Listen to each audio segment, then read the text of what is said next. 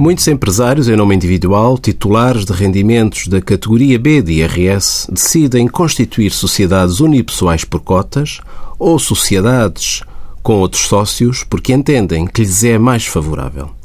E muitos desses empresários têm património afeto a essa mesma atividade que desenvolvem: viaturas, equipamentos, mercadorias e mesmo bens imóveis.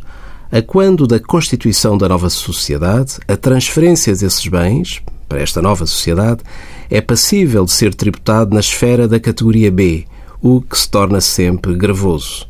No entanto, existe uma norma no nosso Código do IRS, o artigo 38, que prevê uma neutralidade fiscal nesta transferência de bens e têm de ser todos os bens para a nova sociedade, ou seja, não existe tributação.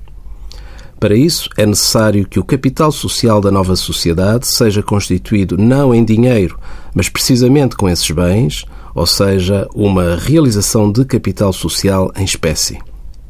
Esta operação obriga um relatório de um revisor oficial de contas, mas, feitas as contas, acaba quase sempre por ser fiscalmente mais vantajoso. Envie as suas dúvidas para